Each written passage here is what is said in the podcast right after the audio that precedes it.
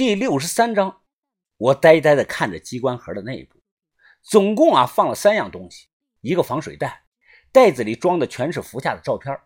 这些照片啊，有他很小的时候的，有他十几岁的，还有他长大了的。还有个东西啊，是个圆形的，看起来是非常古朴老气的天地盖世的小银盒，纯银做的，表面呢已经氧化发黑。最后呢，是一封叠起来的信。我先打开了那个天地盖的银盒子，发现里头啊藏的是一件椭圆形、呈扁平状态的骨质类的东西。这个东西啊，一看就是骨头，颜色是微微发黄，但我不确定是人骨呢还是动物骨，也不清楚具体是哪个部位。在这块椭圆形的骨头周围啊，镶嵌了六枚不同材质的小颗粒的宝石。这些宝石啊。同样被精心打磨成了椭圆形的，死死镶嵌在骨头的内部。我看了一下，应该分别是青金石、绿松石、白砗磲、红珊瑚、黄蜜蜡、绿幽灵水晶。放下这个东西啊，我又打开了信，字呢就是用普通圆珠笔写的。以下呢是信件的内容。如果有人看到这行字啊，说明我这个人可能已经不在了。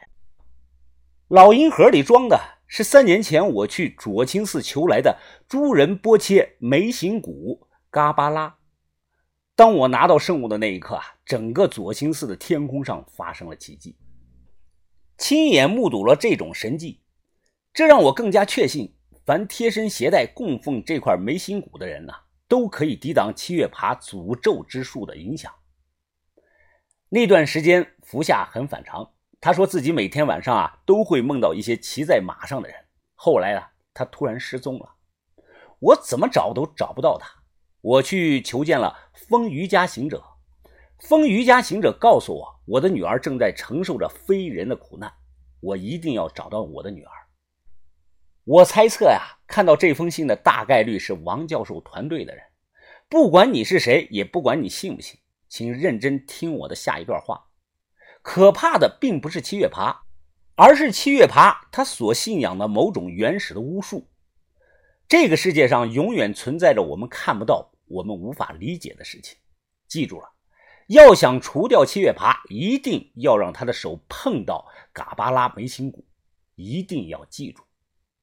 短短的几百个字啊，信到这里就写完了。我看的是满头的雾水。老夫信中说的几个人名啊，我都没有听说过。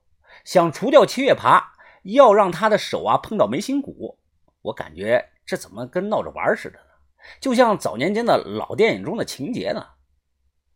老福自述啊，他是三年前去的左清寺，这个证明啊，福下最少被折磨了三年了。三年前就是两千零二年，后来我特意的去查了一下，确有此事。两千零二年农历六月二十五晚上十点左右。左清寺上空啊，突然出现了日月双轮。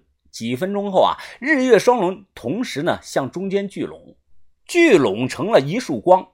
这束光啊，驱散了一切的黑暗，照的整个左清寺的天呐，像白天一样。一共呢，持续了有十五分钟。那个时候啊，不像现在，智能手机啊也没有普及，现场的视频啊，估计也没有，但有不少人拍下了这种照片。老福那晚啊，应该也在。就如他信中所言，他目睹了整个神迹呀。此刻啊，天呢已经慢慢黑了。哎呀，差不多了吧？咱们走吧。哲师傅对我说。我点了点头，最后看了眼盖着床单的老福一眼，转头离开。这一块镶嵌了七宝的眉心骨啊，我装在了兜里，什么感觉都没有。国内啊，我记得。嘎巴拉开始火的时候啊，是在零八年奥运之后。真正的嘎巴拉呀，其实只有头盖骨和眉心骨，并不包括现在说的什么腿骨啊、指骨。它最早啊，本来就是个法器，是用来供奉的，不是用来玩的。不应该磨成一百零八颗念珠啊，天天拿在手里是盘来盘去的。所以啊，我建议一些朋友啊，就不要去碰这类东西了。如果还有在盘的那个，建议你拿个红布包上，烧了或者是埋了吧。回去后啊，小轩呢已基本收拾好了。于哥呢，简单的给自己做了一副拐杖。豆芽仔除了屁股有点疼以外啊，基本没啥大事儿啊。怎么样啊？老夫安顿好了没有啊？我点了点头。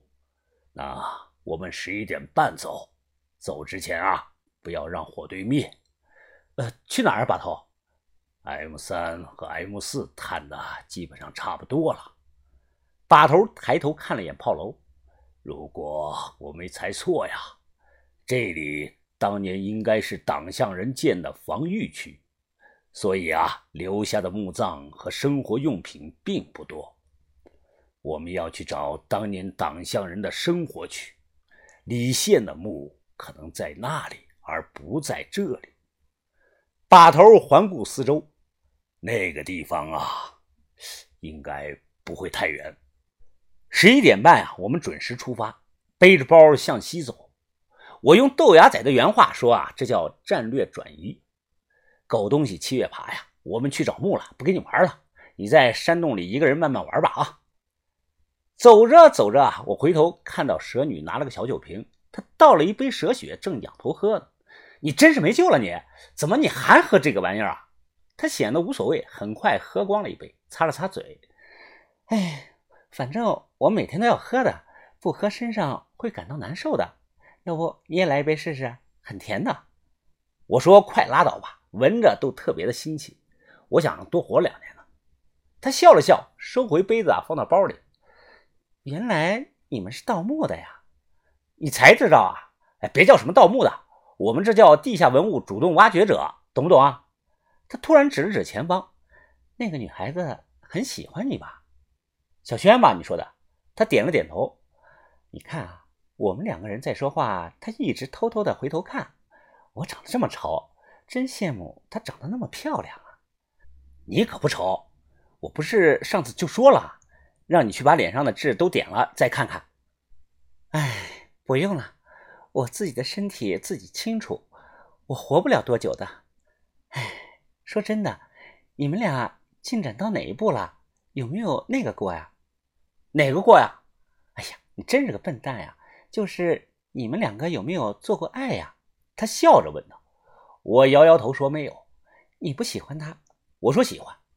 那你为什么不和他做呀？我娘说过，那是人世间最美妙的事情。据说呀，在那一刻，人会忘掉所有的烦恼和不高兴的。嘿，你这是胡说八道！小姑娘，你懂什么懂啊？那种事情就像原味的咖啡一样，闻着香，喝起来可就苦了。哇！看来你很懂嘛，你肯定不是处男了。当然不是了，我懂得多着呢。哎，看你这个样子啊，就没有谈过男朋友。回头我看看吧，呃，有机会给你介绍一个。给我介绍？他马上摇了摇头。哎呀，我这么丑，根本没有男人愿意这样看我的。哎，那可不一定啊。你玩蛇那么厉害，这就是加分项。哎，有句话叫“情人眼里出西施”，你懂不懂啊？我以前啊。认识一哥们儿叫那个水泵，他的女朋友那才叫一个丑呢，可人家两个人还不是恩恩爱爱的。所以啊，这种事情关键点在于碰对人，对不对？你不要老是看清自己啊！你再丑也比婷婷漂亮，人家婷婷多自信啊！婷婷是谁呀？比我还丑？婷婷啊，就是我刚才说的水泵的女朋友，她身高啊只有一米五高，二百多斤重呢，脸上呢全是麻子，关键他妈的。还有那个龅牙呀，一笑牙齿都露在了外头了。嘿，你看啊，哎，就像这个样子。我学着努力的把上槽牙往外呲。他笑了，哼，你刚才说可以给我介绍个男朋友，是谁呀？其实啊，我还没想好。突然灵机一动，我指着豆芽仔说啊，哎，那个人你觉得怎么样？行不行啊？不行，我不喜欢那个人。他背着包啊停了下来。想了半天，似乎鼓足了勇气啊，对我说道：“向云峰啊，呃，我看你很会。我有一个愿望，就是想在自己死前啊，做一次真正的女人。你能不能满足我？我们做次爱吧，可以吗？”